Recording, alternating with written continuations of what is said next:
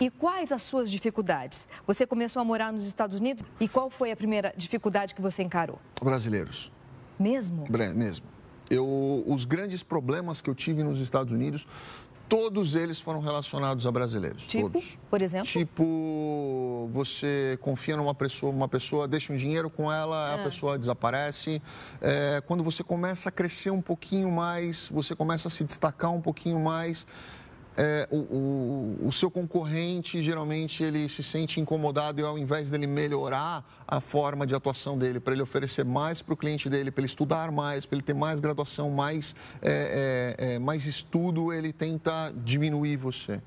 Então, isso foi, sem dúvida nenhuma, foi- foi- foram as maiores dificuldades que eu tive nos Estados Unidos. Você lá dos Estados Unidos, tendo contato com outros brasileiros. E como é a visão do americano em relação ao Brasil? O americano ele gosta muito do brasileiro. Muitas pessoas falam que existe um preconceito. Eu nunca senti esse preconceito, nunca, pelo contrário. Eu fui muito melhor acolhido pelos americanos do que pela própria comunidade brasileira. Mesmo? Eu Olha tive só. muito mais apoio, eu tive muito mais carinho, eu tive muito mais conselhos dos americanos do que da própria comunidade brasileira. Então, não existe essa história de que existe o preconceito, que brasileiro é, é mal visto. Não, eu acho que o, o- o brasileiro, ele é mal visto pelo próprio brasileiro.